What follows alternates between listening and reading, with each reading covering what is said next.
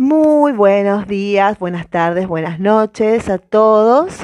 Eh, bienvenidos, este es mi podcast de medicina.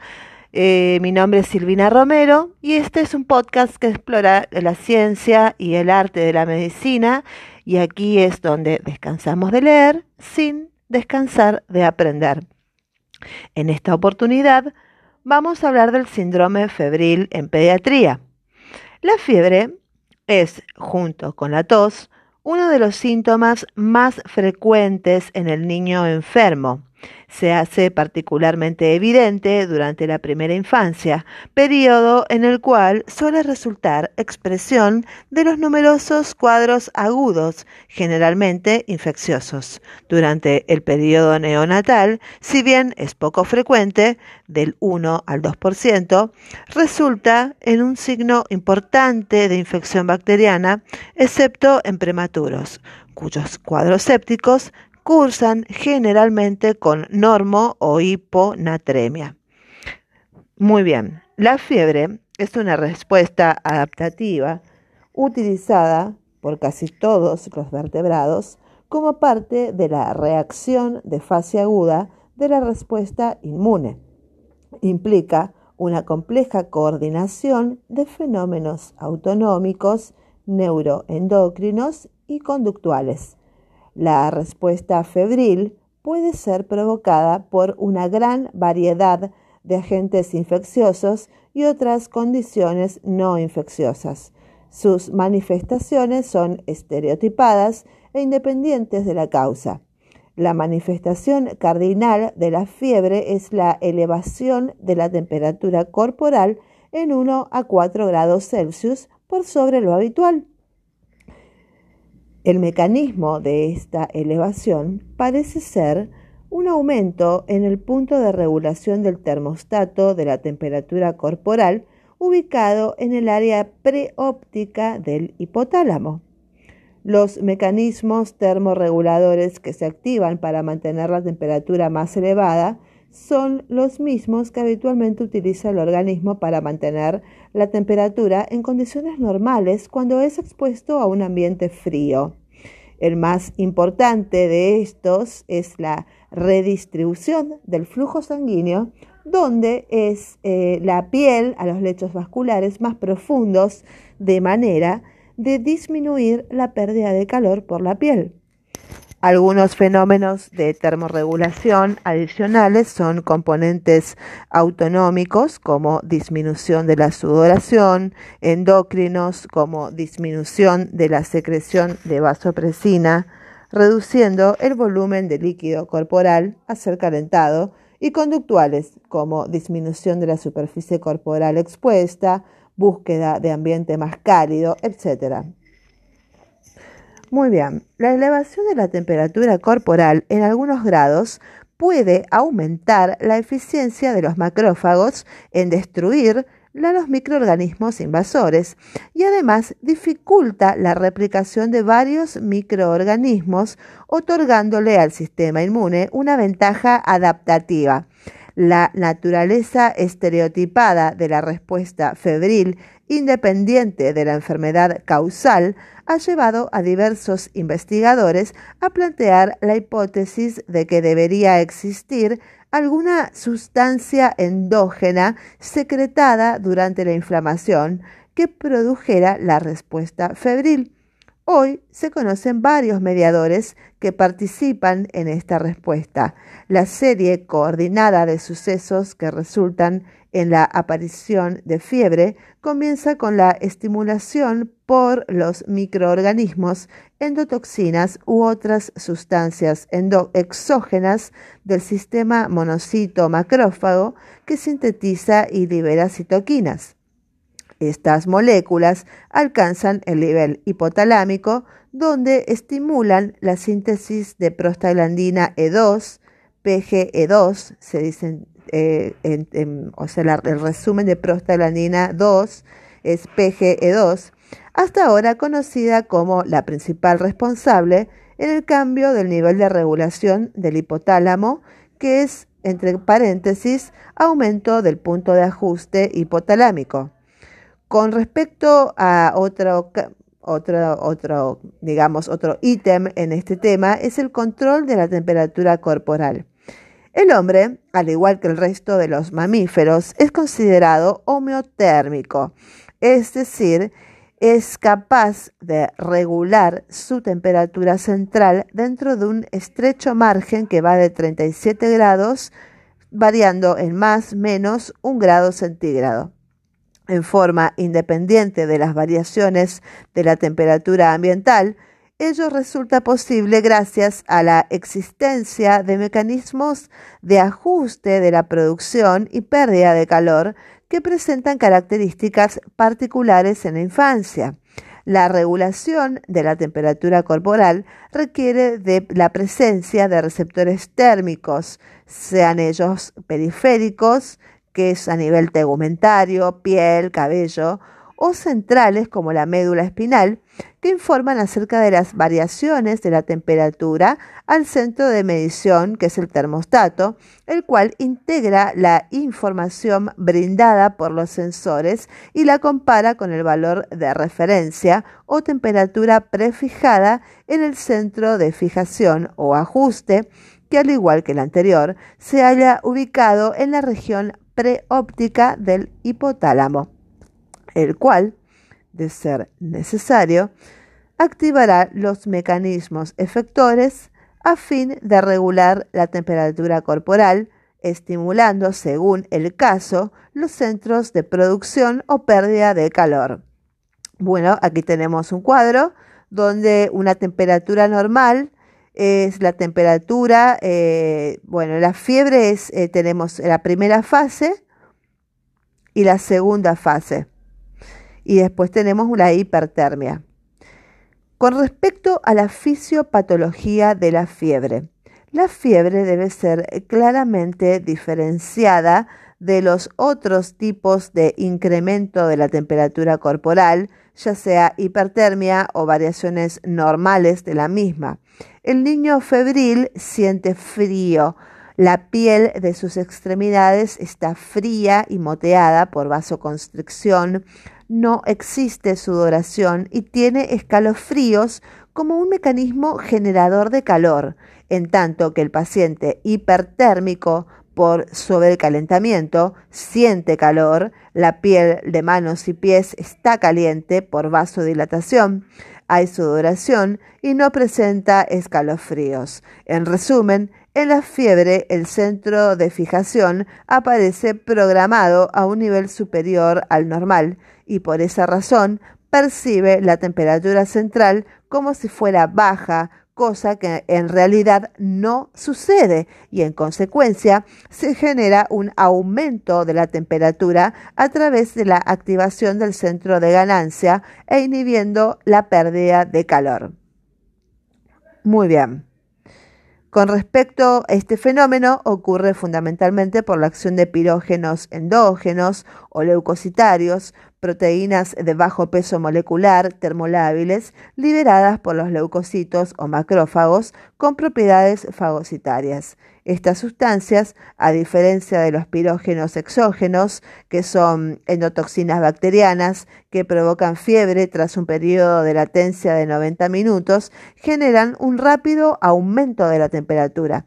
Se produce también liberación de pirógenos endógenos en los cuadros alérgicos, enfermedades del tejido conectivo, traumatismos, procesos con destrucción de tejidos y en la respuesta inflamatoria a masas tumorales en el desplazamiento del punto de fijación del sistema termorregulador por obra de pirógenos endógenos, intervendría como desencadenante la prostaglandina E, sintetizada en el hipotálamo por el aumento de la concentración del ácido araquidónico.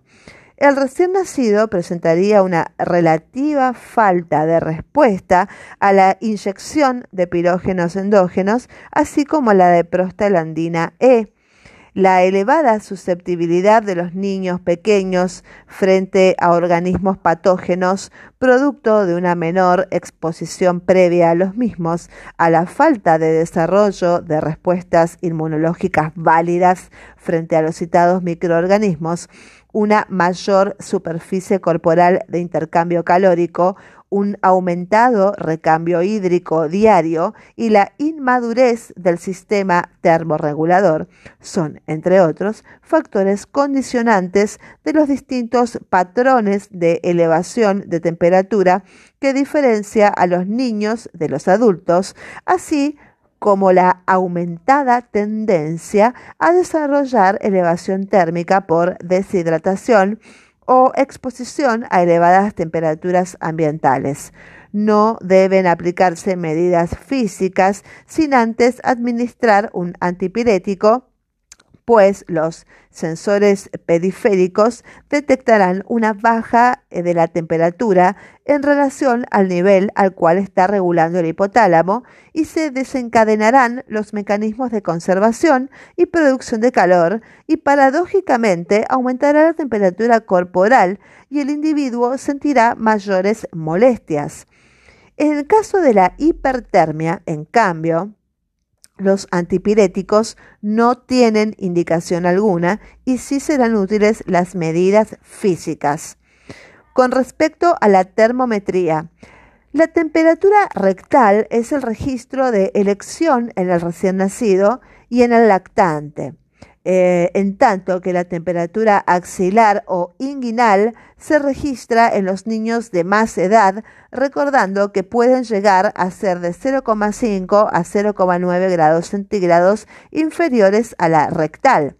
Si bien este último es el método más difundido entre nosotros, a diferencia de los sajones que emplean el registro de la cavidad bucal, no parece ser un método del todo satisfactorio si se tiene presente que, por ejemplo, la fase inicial de los estados febriles cursa con vasoconstricción periférica y descenso de la temperatura cutánea.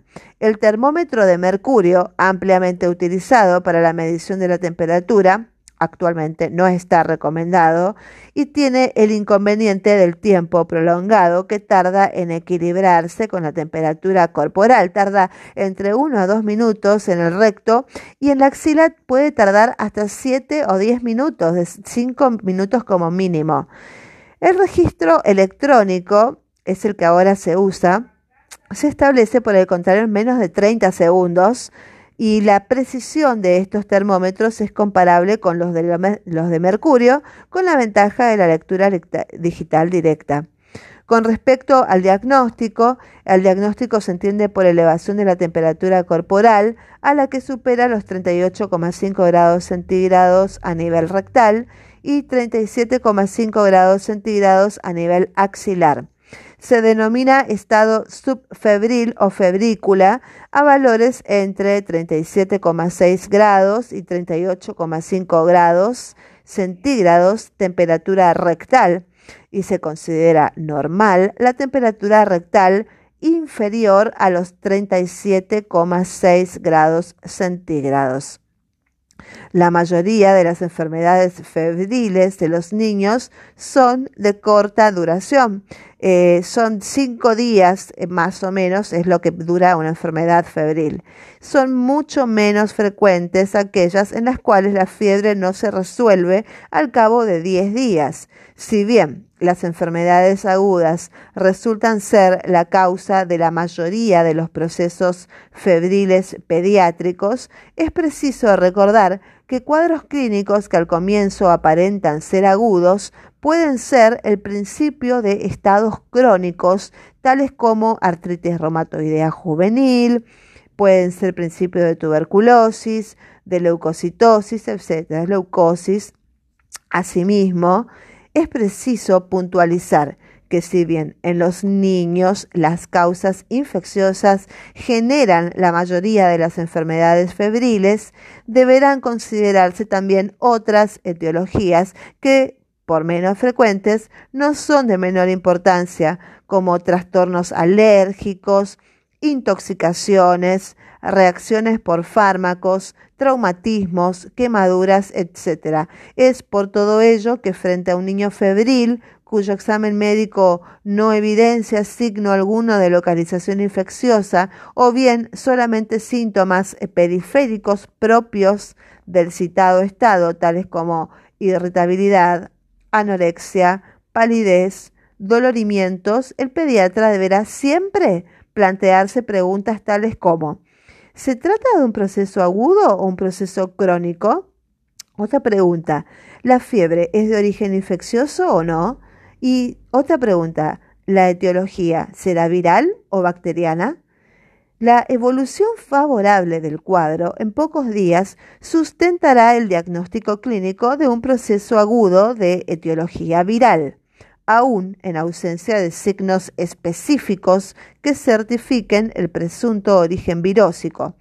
Ello de la aplicación práctica de los numerosos estudios llevados a cabo en grupos etarios diversos, en los cuales aparecen como los responsables más frecuentes los virus Coxsackie, Escherichia coli eh, enterohemorrágica, adenovirus, eh, eh, bueno, no, no, no era Coxsackie, ECO, el hecho, ECHO, el adenovirus, los adenovirus, influenza A y B, parainfluenza y el sincicial respiratorio, etc. Los procesos agudos que constituyen el mayor número de consultas, como los procesos agudos que constituyen el mayor número de consultas, como cuadros catarrales de vías aéreas de, vías aéreas superiores, como faringitis, síndromes gripales o gastroenteritis, reconocen en su mayoría el citado origen viral, pero un examen clínico prolijo podrá em, pero un examen clínico prolijo podrá evidenciar entre las 24 y 48 horas de comienzo una localización bacteriana en un número significativo de casos, en un 20 a 40%. Los principales agentes bacterianos causantes de patología según las diferentes edades, de menor a mayor serían las enterobacterias, los Haemophilus influenza tipo B, el Streptococcus pneumoniae, Streptococcus grupo A, los Mycoplasma pneumoniae, Neisseria meningitidis, etc. Las causas infecciosas y no infecciosas se detallan en el cuadro 1 y 2 respectivamente. Un episodio febril agudo podrá ser rotulado como tal con seguridad cuando su resolución se obtiene en un plazo breve y deben distinguirse de los cuadros febriles provocados por afecciones crónicas. Otra de las preguntas a formularse será, ¿existe alguna relación entre la magnitud del ascenso febril y la gravedad del caso? La respuesta parece ser controvertida, pues mientras existen numerosos estudios que prueban el aumento de la bacteriemia en relación con el incremento de la temperatura, es real también que muchos niños con fiebre alta no padecen enfermedades importantes, en tanto que afecciones graves y aún letales pueden asociarse con poca o ninguna fiebre. La incidencia de bacteriemia en casos de fiebre como única manifestación, que sería una bacteriemia oculta, disminuye a medida que aumenta la edad del paciente. En un paciente pediátrico, la mayoría de las veces la fiebre se debe a un proceso viral de poca importancia. Generalmente son infecciones respiratorias de las vías altas, una proporción menor de niños tendrá una infección más específica de gravedad variable provocada por bacterias que se pueden localizar en diferentes órganos. Y en estos casos, habitualmente con una buena anamnesis, un acucioso examen físico y ocasionalmente algún examen de laboratorio, el clínico puede localizar el foco de infección proponer un diagnóstico e indicar el tratamiento adecuado, por ejemplo, otitis media aguda, eh, otomastoiditis, neumonía infección urinaria, artritis, meningitis, etc. Existen, sin embargo, niños que consultan por fiebre, por fiebre habitualmente alta, en que a pesar de realizar una cuidadosa historia y detallado examen físico, el médico no puede determinar la causa. En tales casos, el paciente puede estar, sin embargo, sufriendo de una infección bacteriana severa o de una bacteriemia que luego podría localizarse. Esto es lo que se denomina fiebre sin foco, que da cuenta de un 14% de las consultas por fiebre en niños menores de dos años de vida. Diferentes estudios muestran que en alrededor del 7 al 10% de los menores de 2 años con temperatura mayor a 39 grados centígrados sin foco evidente se encuentran una infección bacteriana grave como por ejemplo meningitis, infección del tracto urinario, artritis, osteomielitis, neumonía o sepsis. Bueno, con respecto, eh, vamos a hacer un algoritmo o una especie de síntesis de las infecciones agudas asociadas con fiebre. Tenemos, podemos dividirlas en según eh, la etiología y según la localización.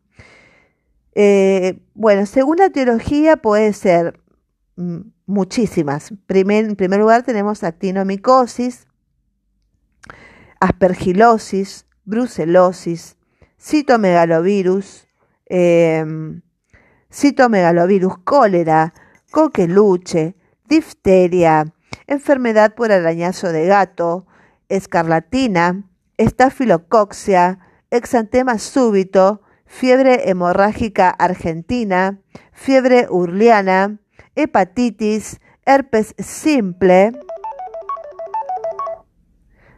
herpes simple, influenza, leptospirosis, listeriosis, meningococcemia, mononucleosis, poliomielitis, peritonitis, rubeola, salmonelosis, sarampión, shigelosis, tétanos, fiebre tifoidea, toxoplasmosis, trypanosomiasis, triquinosis y varicela. Esas serían las etiologías que pueden causar fiebre aguda. Son infecciones agudas. Según la localización tenemos absceso cerebral, absceso epidural, absceso subdural, meningoencefalitis, pioventriculitis, eh, amigdalitis, estomatitis, faringitis, otitis media, sinusitis, traqueobronquitis, absceso pulmonar, una endocarditis también puede provocar fiebre, mediastinitis, miocarditis, neumonía, pleuresía, apendicitis, absceso interasas, absceso hepático, absceso pelviano, una gastroenterocolitis también puede provocar fiebre, las hepatitis, eh, pancreatitis, peritonitis, cistitis, pielonefritis, artritis séptica, celulitis, fascitis, linfangitis, osteoartritis y linfangitis. Ok. Muy bien, las causas no infecciosas de fiebre aguda. ¿Cuáles son las causas no infecciosas de fiebre aguda? Por ejemplo, una hemorragia intracraneal, trombosis del seno cavernoso, neuropatía por hidrocarburos, neumonitis hiperreactiva, embolia de pulmón, invaginación intestinal, vólvulo intestinal, peritonitis meconial, pancreatitis aguda, hepatitis aguda, hepatitis tóxica, hepatitis tóxica, reacción eh, transfusional, reacción por soluciones endovenosas, hemólisis aguda, eritema polimorfo, enfermedad sérica, fiebre por drogas, eh, intoxicaciones, traumatismos, quemaduras, deshidratación, enfermedad por calor y enfermedad de Kawasaki. Son enfermedades no infecciosas, pero que ocasionan fiebre aguda. Tenemos también afecciones crónicas que pueden comenzar con un cuadro febril agudo, que pueden ser de tipo infecciosa, de tipo neoplásica, de tipo de, las colagenopatías o misceláneas. Con respecto a las infecciones crónicas que se, eh, debutan con un cuadro febril agudo, tenemos la tuberculosis, la brucelosis, hepatitis crónica activa, una pancreatitis debuta con fiebre, la bronquiectasias o una enteritis regional. Son infecciones crónicas que debutan con un cuadro febril. Con respecto a las neoplásicas, tenemos un neuroblastoma, por ejemplo, un linfoma también debuta con fiebre y la leucosis. Después tenemos las colágenopatías también que debutan con fiebre, que son la artritis reumatoidea, la fiebre reumática, el lupus sistémico, la periarteritis nudosa y la dermatomiositis. Y después tenemos eh, enfermedades misceláneas que no, encajan en ningún término, por eso se las dicen en misceláneas, que son la sarcoidosis, la mucoviscidosis, la diabetes insípida, el hipertiroidismo, la mm, disautonomía familiar, la fiebre mediterránea familiar y la agamaglobulinemia. Si el rango de edad estudiado es entre 3 y 36 meses, en niños con temperatura de 39 grados o más sin foco evidente, el riesgo de que se trate de una bacteriemia oculta es del 3% al 1%, con un promedio del 4,3%. Esto se refiere a la presencia de una bacteria patógena en la sangre del niño febril sin apariencia clínica puede ser portador de enfermedad grave. Los lactantes de menos de 90 días de vida, febriles y sin foco evidente, constituyen un grupo especial, los lactantes menores de 90 días de vida. ¿Por qué? Porque ellos, con temperaturas desde 38 grados centígrados por vía rectal y sin aspecto tóxico, pueden tener una infección bacteriana seria en un 8,6%, una bacteriemia probabilidad de 2% y el 1% de tener una meningitis de origen bacteriano. Si el aspecto del niño es tóxico, la posibilidad sube a un 17,3% de tener una infección bacteriana seria. Eh, o, por ejemplo, sube si el niño tiene mal aspecto, tiene una posibilidad del 10,7% de tener una bacteriemia y si tiene, mm, por ejemplo, un aspecto tóxico, tiene un 4% de posibilidad de tener una meningitis. cuando el niño está mal, se lo ve mal, se lo ve tóxico, con síndrome febril y obnubilado, eh, con los ojos, con los párpados caídos, los ojos hundidos, y fiebre rectal superior a 38 grados, tenemos que pensar en una infección bacteriana seria, bacteriemia o meningitis bacteriana. ¿Se entiende? Como aspecto tóxico, la presencia de uno o más de los siguientes signos que son letargia, mala perfusión, hipo o hiperventilación y cianosis. Eso es el aspecto tóxico. Cuando nos referimos a un niño con aspecto tóxico es cuando está letárgico, no hay buena perfusión, eh, hay hiperventilación o hipoventilación y signos de cianosis. La tarea del médico que atiende niños, especialmente en una unidad de emergencia, es reconocer en el conjunto de los niños que consultan por fiebre a un grupo que tiene una infección grave y a los niños de mayor riesgo de presentar una bacteriemia. A estos debe realizarles un examen clínico exhaustivo y eventualmente tratarlos u hospitalizarlos. Una de las herramientas más importantes para evaluar al lactante con fiebre es la destreza del clínico para observar y hacerse una impresión de cuán enfermo está el niño. Esta impresión se ha tratado de objetivar en la escala de observación de Yale, que es em, calidad del llanto, si es normal, fuerte, tono normal o, contento, y, o no llora, es normal.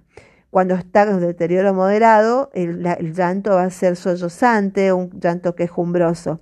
Y si hay un deterioro severo, es llanto débil o lamento agudo. Después, otro ítem de observación es la reacción al estímulo materno o paterno. Lo normal es que llore y luego para o, contento, o esté contento y no, y no llora. Cuando está con un grado de observamos que la reacción al estímulo materno o paterno el chico, el niño llora o deja de llorar sucesivamente, hay un deterioro moderado. Si el deterioro es severo, la reacción al estímulo materno o paterno va a ser de llorar continuamente o responder difícilmente. Otro ítem de observación es la alerta, el grado de alerta del niño. Lo normal es que si está despierto, que permanezca despierto y si está durmiendo y es estimulado, despierta rápidamente. Eso es lo normal. Cuando hay un deterioro moderado, tenemos que sospechar, porque vemos a ver los ojos brevemente cerrados, despierta o despierta con estimulación prolongada. Y si hay un deterioro severo, eh, es porque el niño cae en sueño o no quiere despertar. Otro ítem de observación es el color. Lo normal es que tenga un color de piel rosado. El deterioro moderado es cuando hay extremidades pálidas o acrocianosis y tenemos que sospechar cuando hay un deterioro severo, cuando está pálido o cianótico o moteado o ceniciento. En el grado de otro ítem de observación es la hidratación. Lo normal es que eh, el niño tenga una piel normal, los ojos normales y las mucosas húmedas. Eh, hay que sospechar que hay un deterioro cuando moderado, cuando la hidratación es de piel y ojos normales, la boca es ligeramente seca y sospechemos un deterioro severo cuando veamos que la hidratación, el niño tiene la piel pastosa, con pliegues y mucosas secas y los ojos hundidos. Y otro ítem de observación y por último es eh, la respuesta al estímulo social. Cuando se le habla, la sonrisa. Lo normal es que el niño se ríe y se pone alerta en, menos, en menores de dos meses. Hay que eh, sospechar que hay un deterioro moderado cuando la respuesta, el, estímulo al habla o la sonrisa es una, una, leve sonrisa o una leve alerta en menores de dos meses. Y hay que sospechar que hay un deterioro severo cuando el niño ante el estímulo no se ríe, hay una fase ansiosa, embotada, no tiene expresión o no se alerta. En menores de dos meses sospechar un deterioro severo, este niño tiene un, un, algo, una meningitis o una, una infección bacteriana grave. Entonces, esta es la escala de observación de Yale. Entonces, un puntaje menor de 10 se asocia al 2,7% de enfermedad grave. En cambio, puntajes de 10 o más se asocian en 40% de enfermedad grave. Esta escala, aplicada por pediatras privados, reflejó una sensibilidad del 74% y una especificidad del 75%. Por los índices que utiliza, no es útil en niños menores de 2 a 3 meses de vida ni en bacteriémicos. Frente a un lactante febril sin foco evidente, se presentan entonces, entre otros, los siguientes problemas ¿Puede este niño tener una infección grave? Otra pregunta, ¿qué elementos de la historia y del examen físico lo sugieren? Otra pregunta, ¿qué exámenes debemos tomarle? Otra, ¿es necesario hospitalizarlo o no? Otra pregunta es, ¿puede este niño tener una bacteriemia? También, ¿cuál es el riesgo que tiene de desarrollar una meningitis bacteriana? ¿Y cuál es el beneficio de tratarlo empíricamente con antimicrobianos? La evaluación clínica de lactantes menores de 90 días de vida con fiebre y sin foco es poco confiable, como han demostrado varios autores, y siendo la probabilidad promedio de presentar infección seria de 8,6%. En niños sin apariencia tóxica, este grupo debe, debe ser evaluado eh, con exámenes de laboratorio como recuento de leucocitos, con recuento diferencial, sedimento de orina, urocultivo, hemocultivo, punción lumbar como citoquímico, tinción de Gram, cultivo y látex si se dispone, si presenta taquipnea, ruidos respiratorios o retracción, que es una radiografía de tórax. Con la evaluación señalada se ha podido perfilar a los niños de bajo riesgo de este grupo etario.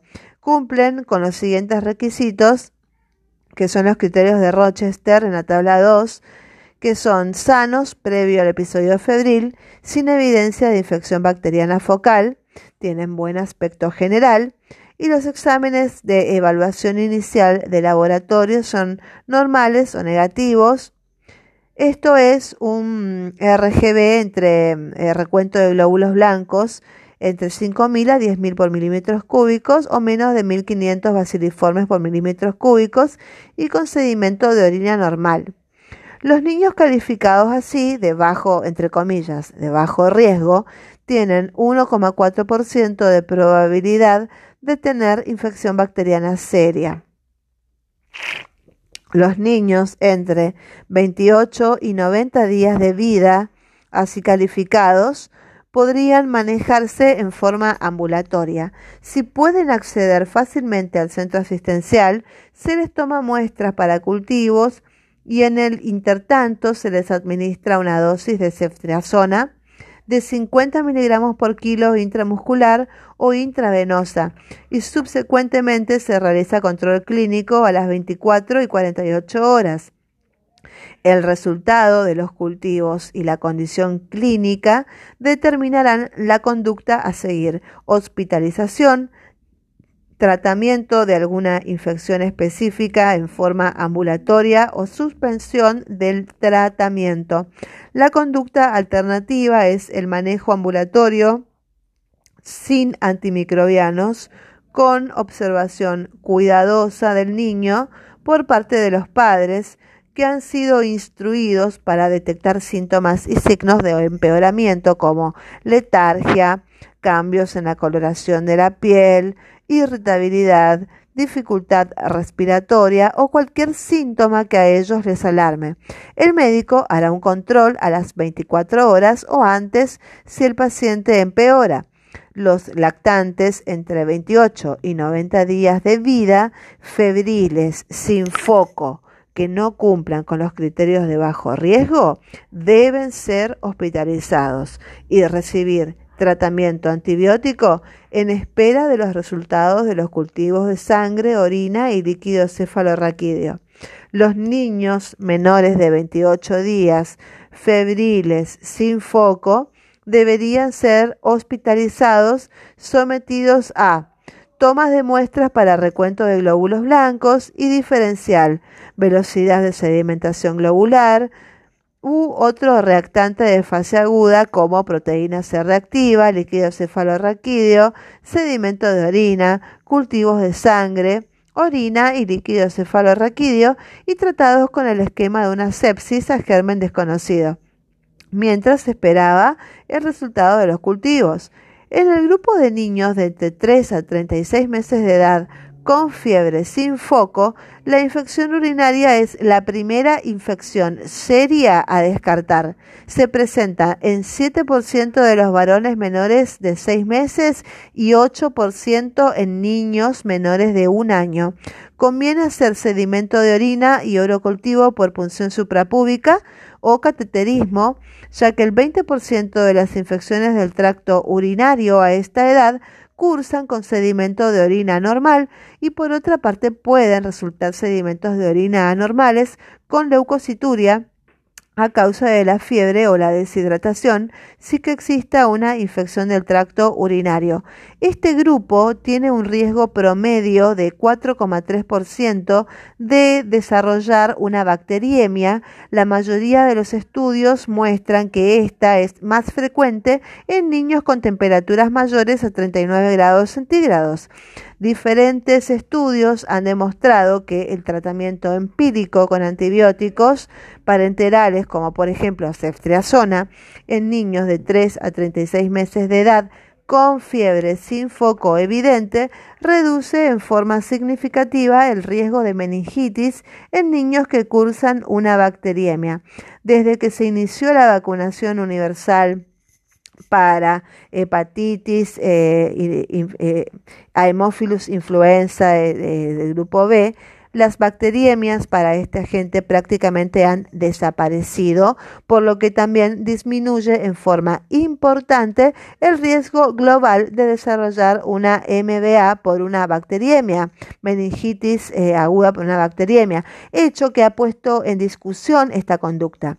En los niños de entre 3 a 36 meses, febriles con, sin foco evidente, se puede combinar la evaluación clínica, que sería la escala de evaluación de Yale, y el resultado de exámenes de laboratorios inespecíficos, como serían un recuento de glóbulos blancos, es inespecífico, o mm, PCR también, eh, y la velocidad de sedimentación glomerular para determinar si se toman hemocultivos o se realiza una punción lumbar.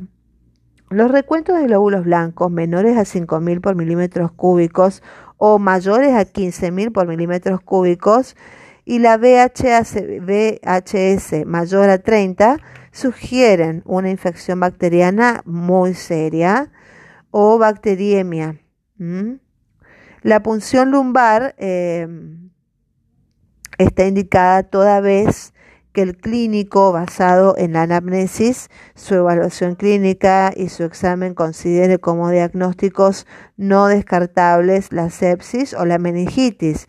Si se decide practicar la punción lumbar, está también igualmente indicada la toma de hemocultivos, puesto que puede estar ocurriendo una bacteriemia. Los líquidos cefalorraquídeos con examen citoquímico normal y la tinción de Gram sin gérmenes pueden tener cultivos positivos en un 1%. Esto usualmente se asocia a meningitis por Neisseria meningitidis.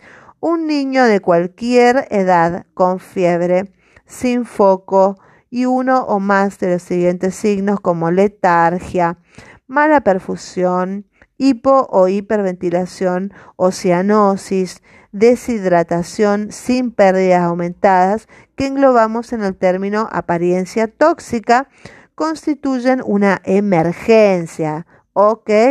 Alerta. Un niño de cualquier edad que tenga fiebre sin foco y uno o más de los siguientes signos que son atentos, letargia, mala perfusión, hipo o hiperventilación, cianosis y deshidratación sin pérdidas aumentadas es tóxico, emergencia. Debe ser estabilizado hemodinámicamente, ser sometido a cultivos de sangre, cultivos de orina, cultivos de líquido cefalorraquídeo y tratado de inmediato con antibióticos. La hospitalización se entiende como perentoria.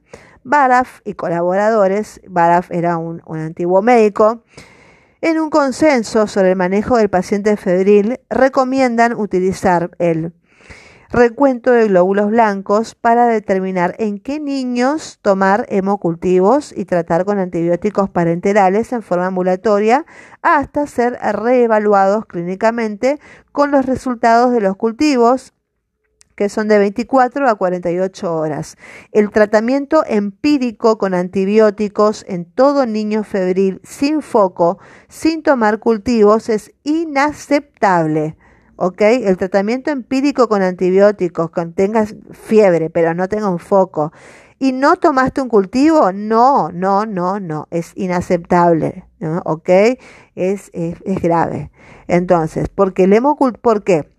Porque el hemocultivo puede ser útil para ayudar a diferenciar entre una meningitis bacteriana parcialmente tratada o un síndrome viral. Por eso es inaceptable hacer un tratamiento empírico, en caso en que las condiciones clínicas del niño empeoren.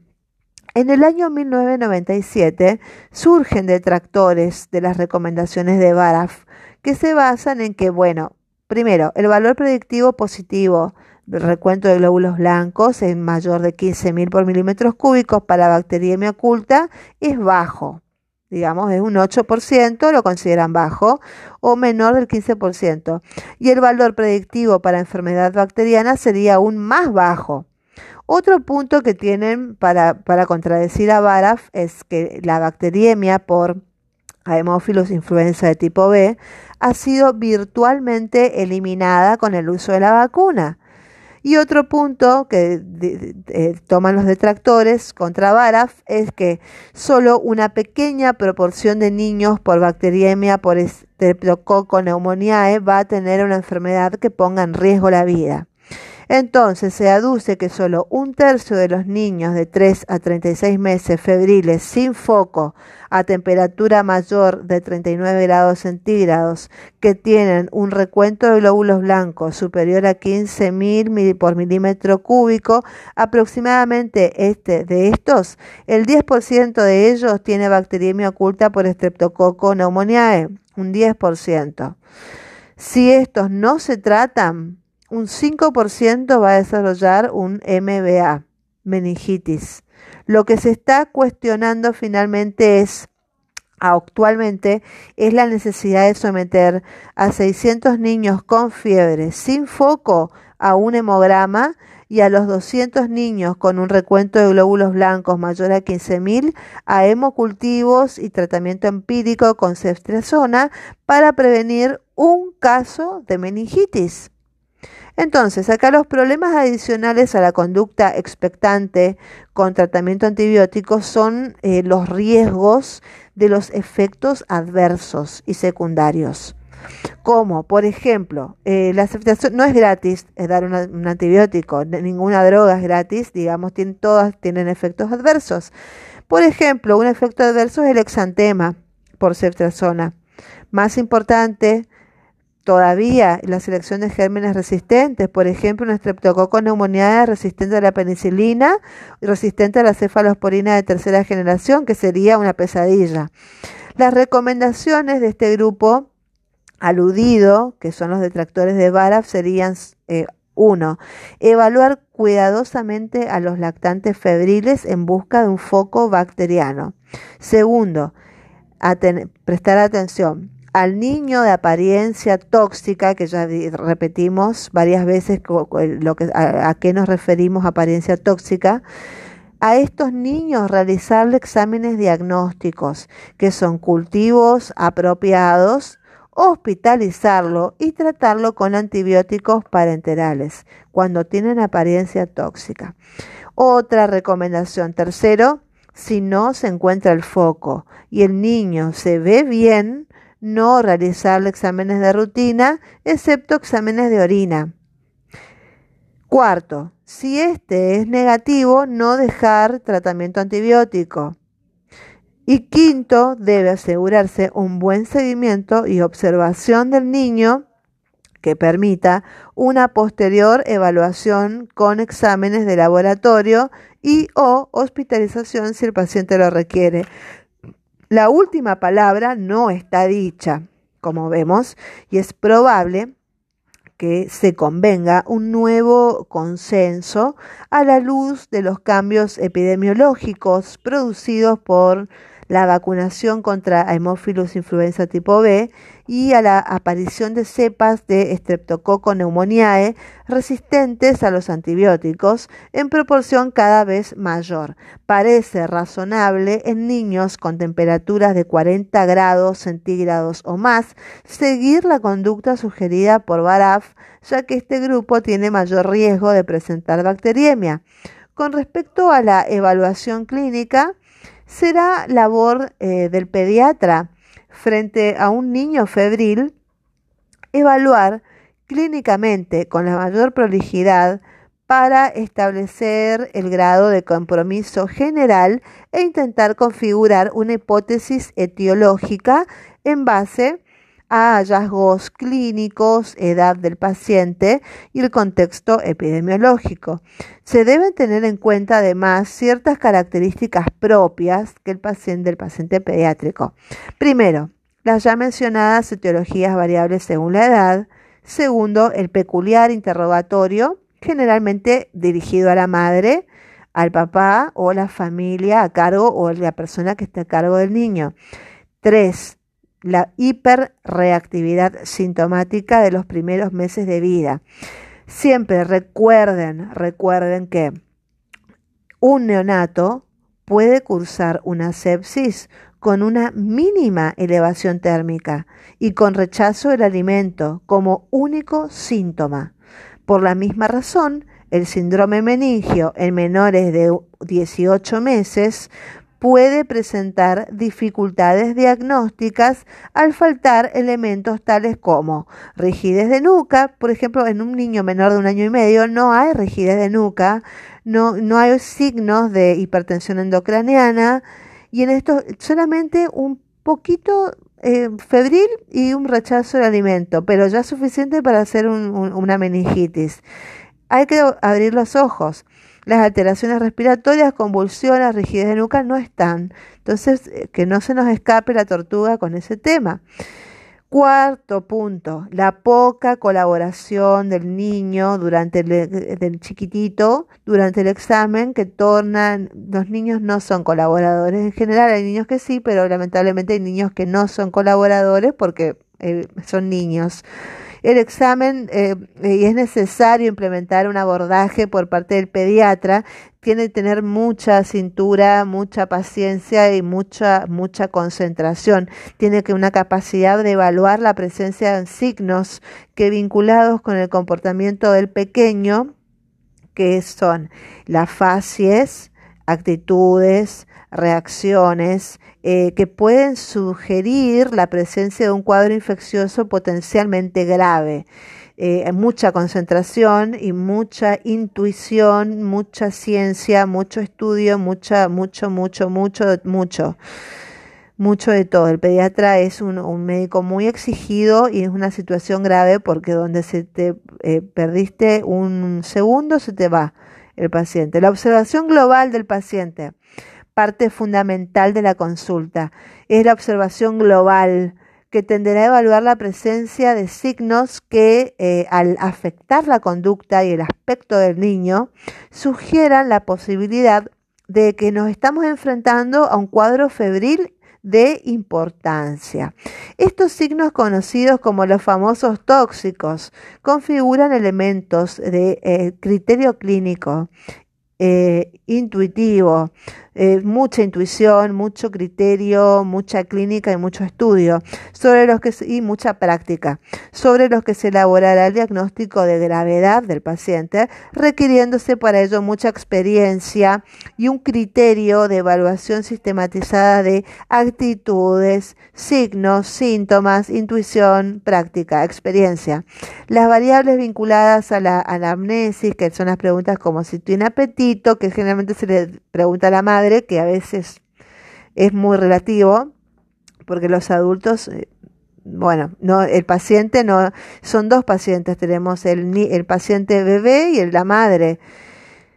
Apetito, sed, el sueño, la movilidad espontánea, los deseos de jugar, que a veces pueden decirnos la verdad y a veces no, tendrá menor valor porque con las relacionadas con la observación acá lo que tiene más eh, relevancia es lo, que el médico observa más que lo que la madre nos dice. acá tiene más importancia lo que nosotros observamos, que son las características del llanto, la reacción frente a los padres, el estado de conciencia, la respuesta a los estímulos sociales, el grado de hidratación y el color de la piel. La suma de todo, bueno, también eh, qué y cómo nos contesta el cuidador o la, la, madre, la suma de todo esto otorga un mayor grado de sensibilidad. Tras haber observado globalmente al niño febril, se procederá a un completo y ordenado examen físico. La falta de signos clínicos sospechosos hará necesario un nuevo examen en un plazo no mayor de 24 a 48 horas. Las evaluaciones efectuadas demostraron que la mayoría de los signos y síntomas detectados por anamnesis y o examen físico estaban relacionados con el aparato respiratorio y el sistema nervioso central y evidenciados con la observación como el en, la observación se vio aleteo nasal, taquipnea, estridor, retracción corta, muy bien. Vamos llegando al final del episodio. Es probable que hayan quedado muchísimas dudas porque estamos hablando de ciencias biológicas. Bueno, y aunque haya día y noche, luz y oscuridad, bondad y maldad, y nos gustaría que todo sea más fácil, amén, nos conocemos, los aportes se hacen más grises, bueno, muy bien, continuamos en la próxima. Muchísimas gracias y esto, eh, síndrome febril en pediatría, seguiremos en la próxima, en el próximo capítulo, que tengan una buena vida, muchísimas gracias.